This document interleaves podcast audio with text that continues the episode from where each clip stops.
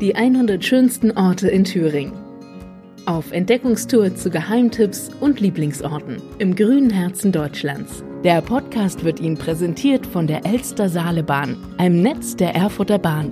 Erkunden Sie bequem und sicher die Region. Zum Beispiel mit der Elster Saalebahn aus Richtung Erfurt, Weimar, Gera, Pösneck nach Jena.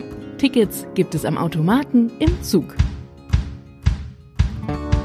Heute wandeln wir in den Fußstapfen eines der berühmtesten Söhne Geras, Otto Dix, und begeben uns dafür ins Stadtteil Unterm Haus.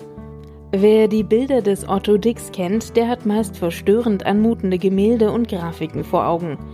Das Grauen der Weltkriege war sein großes künstlerisches Thema. Und doch hat der avantgardistische Maler auch Werke hinterlassen, die im starken Kontrast dazu stehen.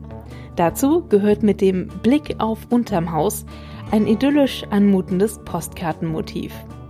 Im Jahr 1907 hatte sich der Maler ans Ufer der Weißen Elster gesetzt und von hier aus jenes Gera Stadtviertel gemalt, in dem er 1891 geboren wurde. Noch immer können wir es Otto Dix gleich tun und eben jenen Anblick im Original genießen.